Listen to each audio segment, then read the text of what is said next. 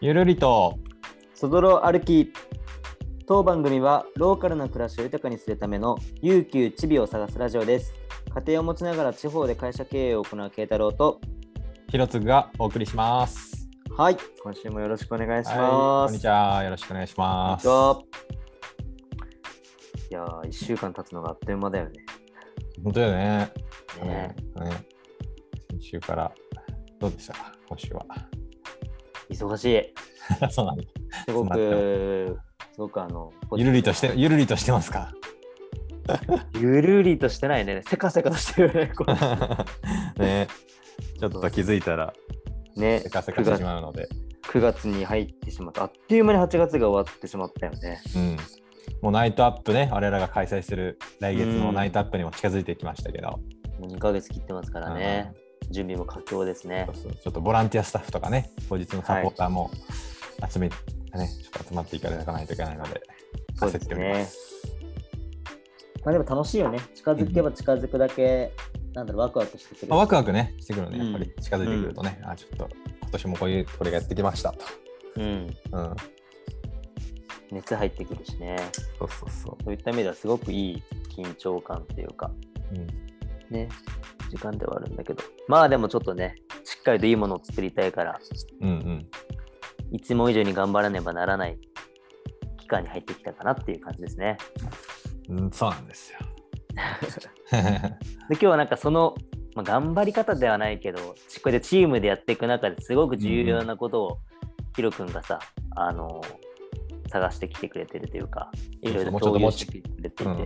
うんこの間の回でも少し話題にさせてもらったいすみ市、千葉県のいすみ市での、はいはいはい、うん、学びの中で一つ持ち帰ってきたあの、うん。考え方があってそれうん。があの、NVC っていうかんことなんですけどもうん、ノンバイオレントコミュニケーションの略で NVC です。はい。はい。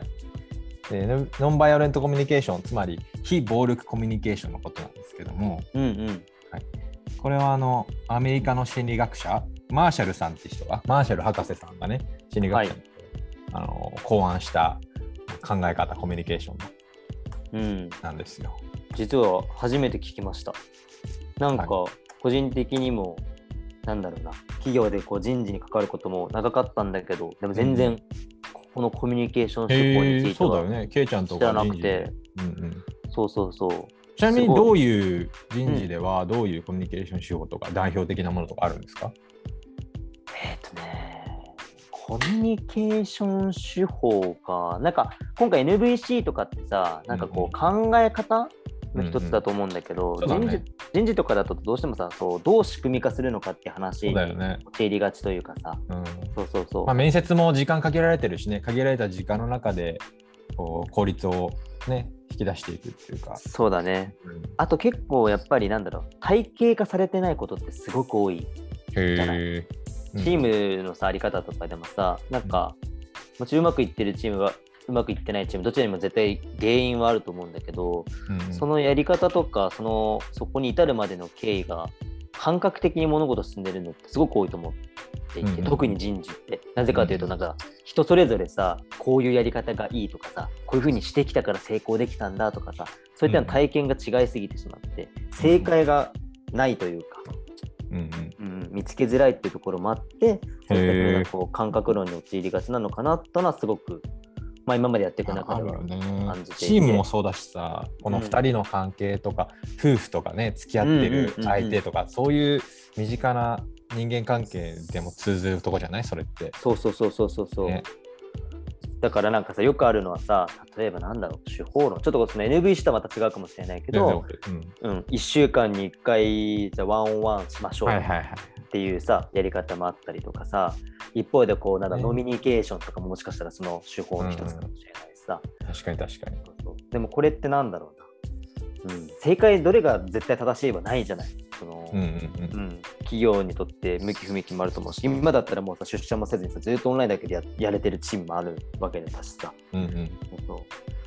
だから、うん、なかなか俺自身もずっとやってきていて自分の自分のやり方としてはこれがいいんだろうなってのはあるかもしれないけどチームとして何が最適なんだろうとかはなんか確かに、全てに当てはね。められるものってうん。あんまり見つけられたことないなっていうのが今までちょっと感じてきてることかな。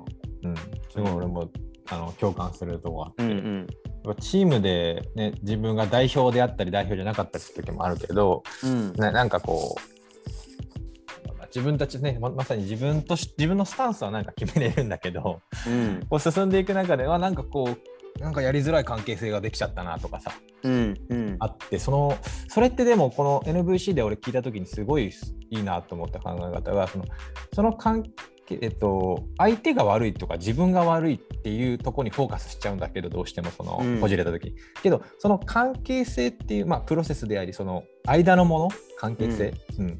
ここでは関係性って言われてるんだけどその関係性をあの大事にするうん。コミュニケーションっていうことで、うんうん。だからどっちかが悪いっていうふうに決めちゃうとすぐそういう暴力的なコミュニケーションにどうしてもなってしまう。うん。うん。ちょっとまあ、ね、結構俺結構なんだろうどうしてもそうなっちゃうのね。ストレートに言った方が早いじゃん。やっぱり。なんかこう自分の感情が出てきた時に。わかるよ。うん、うん。っていうのでねなんかすごい反省もあってこのなんか NVC っていう考え方はぜひね、うんあの身近でも取り入れていきたいな。ただこれってそのこの記事にもあの NVC の記事があるんだけどうん。記事にもあるように、まあ、1日2日ですぐあの習得できるような手法でもないしまさに関係性なので、相手ありきのあの、ね、コミュニケーション、まあ、常に自分の体に染みつけて染みついてあの練習していかないといけないから、なんか定期的に NVC を意識したコミュニケーションワークショップみたいなのがこのいすみ市では開催されていてなるほどなるほど。でそれが習慣化していくことでそのコミュニティの文化として NVC っていうのが常にこう頭の片隅に置いておかれるように、うん、なんかそういう風な文化づくりっていうのをしてるんだなっていうのがすごいこの人の活動を見て思ってさ。ちなみにさ今こう聞いてくださってる方にもうちょっと具体的にイメージしてもらうにあたってその関係性っていうのがどういうことなのか。なんか具体的なその会話の例ある、その NVC の考えちょっとねその具体的な例はこの記事のからちょっと引っ張ってくるとうんうんうん。早速ね,、ねこの2人が話してるのはね唐揚げの話なんだよね。はいはいはい。唐揚げが居酒屋にあじゃあさあの俺えっ、とヒロ君とケイ君ケイちゃんがうん。居酒屋に行きましたと2人はい。でえ6個入りの唐揚げを1皿注文したとします。はい。でちょっと俺がね唐揚げ大好物だから ついつい4個6個のうち4つも食べちゃった先に。食べそうだよね、本当に。で、ケイちゃんには2つしか残りませんでした、はいはい。っていう話があって、どうどう思う、その時そのいやー、なんで普通半分え半分でこしかもこのか関係性がね、また、このケイちゃんと俺はまだね、結構関係性出来上がってるからいいんだけどね、うんうんその初見だったねら、さすがにちょっと、うん、こいつやべえなって。あ、なるほどってなるからね。そうそうそう。で、そこで、まあ、そのままケイちゃんなんだって言うか分かんないけど、うんあのケイちゃんの方が俺に批判し始めるわけよ。そのいや一緒に食べてるんだからね、3つ3つ半分半分でしょ。うん。なんでそんなケチな人間なんだよというふううんに、うん。なしんあの言わなくても思うかもしれないし、はいはい。顔に出ちゃうかもしれないし、うん。うん。また仮に言ったとしたらこう、まあ、でもそれってそのどっちかが悪いっていう話で持っていくと結構難しい問題じゃない？俺はさ純粋に唐揚げを、うん。もうお腹空いてて大好きだから食べちゃったって言われるとさ、ケイちゃんも、うんあそうかってなるし、うんうんうん。ででもそこにフォーカスせずにいやなんで食べんだよっていうふうに責められちゃうと俺もねうん、いや食べたかったんだもんっていうさ、うんこう、うんなんだろう、うん、自分の気持ちをなんかぶつけちゃう感じになる。うんうんうん。それをこうどう表現するかによって、えーその関係性がこじれたりこじれなかったりするっていう、まあ、一つの例なんだけどね唐揚げを題材にはいして、はいはい。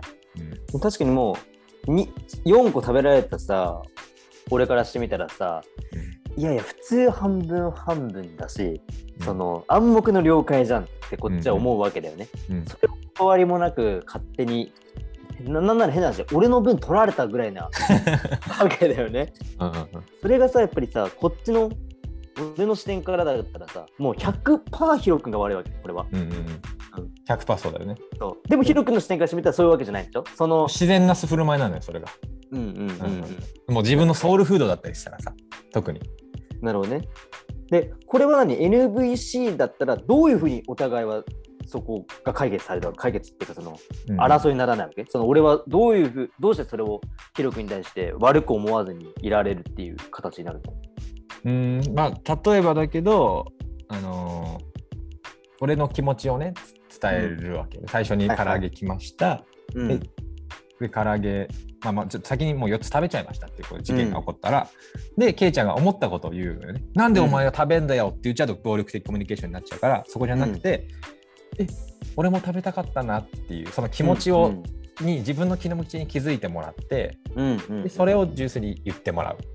うん。うん。でそうすると俺も食べたかったなって言われるとそのねケイちゃんの気持ちをただ感想として伝えられるとあそういうふうに思ったんだっていうなるほどね。非難じゃなくてさ一旦こう自分を見つめてもらってその感想を伝えるっていうその一つ一つすごい回りくどいんだけどそれをやっていくないといけない。でまあ、唐揚げのね話だとちょっとちっぽけなんだけど例えばまあちょっと別の話別の例でいくとうん。あとこれあとねあのじゃあえっ、と結婚してましたと。で夫婦生活していて、うん。えーまあ、ケイちゃんはねお金を稼がないといけないからうん。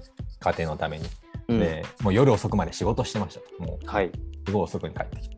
で帰ってきた時に奥さんが「なんでこんなに遅いの?」うん。全然あなたは家族のこと大事にしてないと言われるみたいなうん。パターンだったらどうですか、どういいうやこっちにはこっちの言い分があるってなっちゃうよね。なるよね、気持ちわからんくないけどうこっちにだってその自分が好きなことしてるわけじゃないみたいなさ、ん、うんうんうん。ね。家族のためにうん。してるんだよっていう気持ちはあるよね。そうなの。これってさすごい第三者目線だとすごい冷静にこう言えるじゃんうん。うん。それはさまあ奥さんの方もあの、うん。寂しかったんだよとかさ。うん。でその旦那さんの方も別に大事にしたい。どっちも大事なんだけど家族ももちろん大事な中でちょっと仕事でねこう足取られたりとかしてうん。とかしてるっていう、なんか一つずつほどいてあげるとうん。だしそのお互いの感情をねその、えっと、相手を非難する前のか段階の感情悲しいとか、うん。寂しいとかそれをつまず一旦伝えるだけで、ね、第三者目線だといいんだけどまあこれ聞いた時に俺は結構修行だなと思ってさ、うん。うん、冷静にこう第三者目線だと全然まあ確かにそうなんだけどっていうどうしても感情が高ぶっちゃうからさ余裕がなかったり、うん。うん。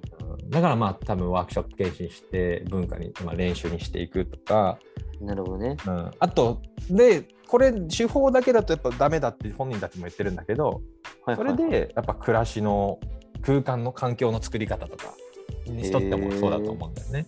なんか、まあ、まさにこの俺らがやっている、ね、キャンドルなる暮らしとか、うんうん。ねそういったことも自分の気持ちを見つめるきっかけになるから、うん。あなるほどね。うん。ねただただこの修行みたいに精神訓練で NVC ばっかり意識するのももちろん必要なんだけどなんか環境設定でもだいぶ、ね、そういう自分の気持ちを見つめて相手との関係性を大事にするのがコミュニケーションっていうのを常に頭に置く余裕ができるかなと思って。なるほどね。じゃあこの NVC で大きなポイントっていうのはまず一つは自分自身のうん。そのなんだ感情の部分を伝える。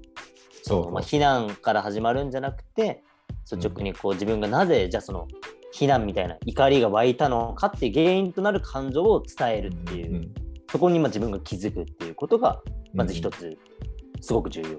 うん。でかつ同じように多分その先方も相手もその対してる相手にもその何かその生まれた事象に対してやった理由がある。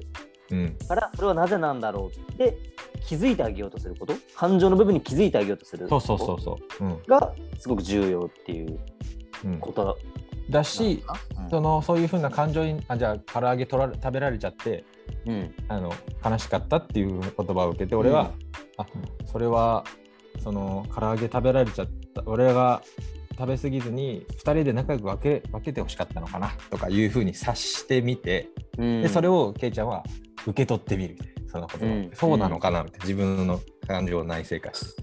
なるほどね。毛の話だとねだいぶ哲学的なのが豊かになっちゃうんだけど、うん。うんうんうん。まあでもねそういうことなんだよね。なるほどね。でも確かに今の話聞いてですね、最後にヒロ君が言ってくれた環境を作ってあげるってのは確かすごい重要かもなと思った。うんうんまあ言ったように、そのこれ仮にだけど確かになって今、この NBC の記事を読んで理解して頭では。うんでもそれを実際やるのは本当に修行って言ったように難しいじゃない？そうそう自分が本当につその切羽詰まってる状況の中でうんちょっとその自分が思ってたと違うことされてしまったらどうしてもやっぱり感情が先立ってしまうから、うん。その時にどんだけ落ち着いていられるかとか優しく言葉を投げかけられるかとか、ね。そういう環境づくりが重要っていうことだよね。確かに環境が整ってないと理解だけしただけじゃ多分実行に移せないもんね。うん。あとこれ2人だけの関係性の設定で言ってるけど実際はうん。まあチームでやるとさうん。いろいろ人が絡んできてその、ね、冷静にその第三者目線で見てくれる人がいたりとか、うん。ううん。んそういうことでなんかどんどん補完されてはいくとは思うんだけど、なるほどうね。ん。でもそれが対立になってしまうとやっぱきついよねチームとしては。うん。何々派と何々派みたいなのでさなんか不毛な争い、ね。本当は目的が一緒のはずで集まったのに、うん。なんかお互い非難し合うのが 仕事みたいになっちゃうと、これはうん本当悲劇になるからさ、そういうことがないように、ね。まあ本当、この記事に上がっている、あのグリーンズでも、うんうんチームビルディングのために、そもそもやっぱ、その LVC を一つ取り入れてる事例があってさ、はいはい。うんうんまあその奥さんとの話もそうだったんだけど、うんやっぱり、なんだかな。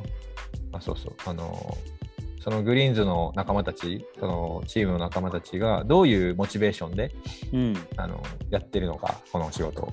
はい。を定期的にあの聞き合うみたいなことをしてたら、だんだん、やっぱどうしてもそういうことを、ね、チームで仕事働いてると、だんだん余裕がなってなくなってきてさ、締め切りとか言われて。けど、うん。あえてそういうことだけを話す時間、どういう、うん。思いで、うん、この場にいるのかみたいな、何を大事にしたいのかみたいうん。うん。な、いうので、関係性がまたあの良くなったっていう事例もあったりするからね。うんうんだからそういうなんか実践の、ね、ラジオとかも、うんそういうツールにできたらなと。確かにね。そうだね。その、まあ、俺たちで言うと、有給チビのメンバーたちとの会話をしていくとかってことだよね。うんその思いを聞いてみたりとかね。うんうんうんなんか万能薬ではないんだけどね、全然この NVC 自体が。うん。うん。うんなんかでも、この考え方を知ってるのと知らないのとでは、随分違うだろうなとは思うわ。そうだね。うんうん。なんか、例えばさ、なんだろう、俺たちの話で言うと、まあ今さ、ヒロ君と俺で2人でさ、こう、ユキチビのこととかナイトアップのこととか中心になってやっていてさ、うんそれぞれこう役割分担をしながらやるじゃん。そのうんうん例えば準備、いろんな準備にしたってさ。うんで、その時にさ、なんだろう、お互いもちろん、そのやり方が違うからさ、うんそのあそうじゃないよねって思うことだってあるじゃん、中には。はい具体的なものはちょっと思い浮かばないけどさ、まあ実際何度もあったと思うんだけどあったと思うよね、やっぱり。でもその時にさ、とはいえやっぱり、なんかこの記事にも書いてあると思うんだけど、その俺とかすごい思うのは、いや、でもヒロ君は何一つ悪気はないし、その 別に俺のことを敵と思ってやってるわけじゃない。そうから。その、なんだろうな。俺もそのヒロ君に対して、その敵敵対心って言ったらあれだけど、なんだろうな。うんうん、なんていうのかな。その対抗心みたいな。そうそうそうそうそう、うんみたいな形で向き合う必要はないんだよなってことをなんか結構自分は内省するんだ。いつもなんか。俺。もそれすごいわかる。あ、そう。そうそうそう。えけどね、なかなか表現する。まあね。そうえーそうなんだね。そうそうそう。なんかでもそういうさ、信頼関係のベースはやっぱり何をするにも重要だよね。なんかこの NVC ってその信頼関係を作るためにも必要だし、うん作ってそれをうまく回していくためにも多分必要な考え方なのかなってなんか思ったな、すごく。そうだね。うんうん。まあ、この記事にも書いてあるけど、この自分の感情がバッと湧き起こったときに、それを抑える必要はうんなんかなないというか、その感情も一つの信号、自分の、はいはいうん。湧き起こってきた、この自分が痛み、自分がちょっとこう、例えばね、なんか言われたときに嫌だったって思うことを、ね、それでストレスかけて我慢ばっかりしちゃダメだから、うん。うん、そういう痛みが発されたものがうん。うん。感情ってことなので、なるほどね。販売が難しいとは思うんだけど。そうだね。うん。そうだな。そう思うとな、この UQ1B のメンバーも比較的会話してる方だと思うし、信頼し合ってる方だと思うけど、うんうん。なんかでももっともっとこういうコミュニケーションのやり方とか、うん考え方の部分は取り入れたりとか、お互いがこう学んでいいけたらいいよね。なんかワークショップとかも本当にして、うん実践してみたいよね。ねなんかすごく変わる気はするな。もちろうんんその、独自性があるわけではないかもしれないけど。うんうん、すごいね。うん。なんかさ、こういうのもそうだしさ、いすみ市の他のパーマメントとか、以前話してくれたさ、話題もそうだけどさ、結構なんかこの有給チビとして活動し始めてからさ、うんこういうなんだろうな、ソフトの面、そのうんマインドの面のうんなんか学びがすごくなんか俺増えたなって。はいはい、そうね。なんかその仕事、ビジネスをするためのスキルとかっていうのは、もちろんいろんなところで過去学んできてはいるけど、人としてのなんかこう、あり方？みたいな部分？そうね。はなんかすごく最近うん。学ぶ機会が多いなって感じるんだよね。そうね。ビジネスで、えっと、資本ありきのうん。文化とまたちょっと違うのかなと思ってて、ああ、そうだね。確かに常にうん、お金がある前提で雇われてででその上下の関係でねとか発注側受注側だともう一応役割は決まってるわけじゃん。そうだね。けどコミュニティとかち、ねうんこうまあ、給料ありきの関係じゃないとしたときに本当お互いの欲求とか、ね、大事にするところをちゃんと見ておかないとそうだよね。お金では解決できないからね。だから逆に難しいよね。普通の関係よりね。対価としてさ、明確なものがあるわけじゃないもんね。うんうんうん二人のそれこそ、二人っていうかそのチームの関係性の中で生み出していかなくちゃならないわけだもんね。そうそうそう対価をね。うん。えーすごくいいな。学びになったな。NVC。うん、ちょっとこれも引き続きまた学んでいきたいと思うので。そうだね。うんうんなんかせっかくだから、ちょっとライトアップもね、あと1ヶ月、2ヶ月に迫ってる中で、うん今他のメンバーもめちゃくちゃ頑張って一緒に作ってくれてるし、うんなんかそれぞれまた今年も近づくに向けていろんなこう思いを持ってるだろうから、なんかそういったところを聞いていきたいね。そうだね。うんうん。なんか、このでライトアップ自体もうんそういう気づきを与えるきっかけ作りっていうのはね、昨年からうん、あのお伝えしてたと思うので、そうだね。うん、自分を内省したりとかうん、するこするきっかけにねしてもらったらいいなと思うので。そうだね。ちょっとぜひゲストに招いて話したいね。ナイトアップに対してとか。ねだって俺らもさ、いまだになんか今振り返ると不思議なんだけど、なんで一緒にやってくれてるのっていうのは一つあるじゃん。他そこのまでね皆さんもね。別にお給料うん毎月お支払いしてるわけでもないし、そうだね。そうだ雇ってるね。とかじゃないからさ、そうだね。ね、なんか純粋に、確かにね。うん、ありがとうっていうのはあるからね。んそうだ。ね。そうだね。本当に。いいっすね。ちょっとぜひ、次回以降は、ナイトアップ関連の話が増えるかもしれないけど、そちらもね、楽しみにしていただきたいですね。そうですね。うん。面白い。なんかあれだね、リスナーの方からも、なんかこういう、なんだろう、考え方とかの、うんうんなんか、もし大切にしてることとかあったら、ぜひ教えていただきたいね、そうだね。とかで。うんううんん。今ね、俺らみたいにチームで活動している団体も増えてきてると思うから、コミュニティとかね。うん。そうだね。うんなんかそれを勇気ちびとしてもいいところは取り入れながら、うんチームとしてこう成長していけたらいいよね。ですね。うん。いや、非常に勉強になった。ありがとうございました。ありがとうございました。はい。じゃあ、次回以降とか、なんかうんどうしようかね。今話したけど、ナイトアップ関連ちょっと充うんうん実させていきたいね。そうですね。うん来来月に迫ってるんで。そうですね。うん。またちょっとリスナーの方々は多分何かしら Facebook とかあの Instagram とか見てくださってるかもしれないんですけど、やっとね、今週末か来週頭から、えーライトアップの正式なね、今年のリリースと、うんあとクラウドファンディングとかいろんな仕掛けもね、今年もやります。はい、また動いていくので、ぜひそちらもチェックしていただいて、楽しみに、はい、していただけたらなと思います。お願いします。あれですよね、UQ1B およびライトアップに関しては、本当にみんなでね、うんうん一緒に作っていけたらいいよね。なんかこう、俺たちがやりたいからやってるとかだけじゃなくて、うんもちろんそれも重要なんだけど、だけじゃなくて、みんなでこのイベントをきっかけに何かしらね、気づきだったりとか、心が明るくなるきっかけをね、作れたらうんいいなと思ってるので、特にね、はい今自粛ムードの時だからこそ あえてやろうと思ってるので、うん、うんね、そうだねそう。ぜひぜひ一緒にね、参加、応援だけじゃなくて参加をね、していただけたら嬉しいなと思います。はいお願いします。はーい。では、えー今日はヒロ君から、えー NVC、ノンバイオレントコミュニケーションの、えー紹介をしていただきました。